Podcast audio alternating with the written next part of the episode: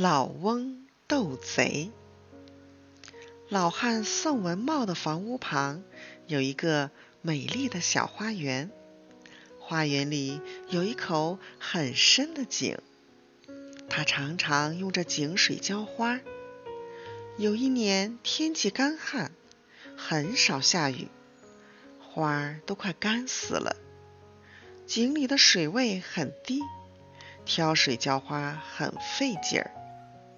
这天，他坐在树荫下休息，忽然听到有人提他的名字。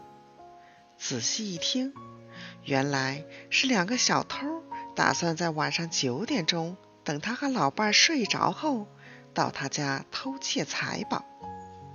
他吃过晚饭后，把家里的钱和珠宝全藏在床底下，又从外面搬了些石头放在屋里。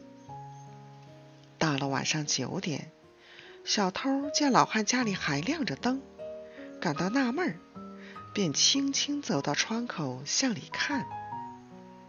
老汉隐约听到点声音，就高声和老伴谈话：“听说这一带出了小偷，我们可要小心。我们应该把钱和珠宝藏到安全的地方。”藏到什么地方呢？老伴儿问。宋老汉低声对老伴儿说：“把珠宝放到箱子里，然后把它丢到花园那口井里去。”小偷在外面听到了这几句，高兴极了。宋老汉找来了一个旧木箱，把事先捡来的石头放入箱内。然后抱着箱子朝花园走去。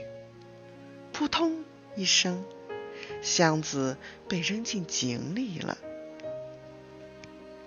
宋老汉回到屋里，便熄灯睡下了。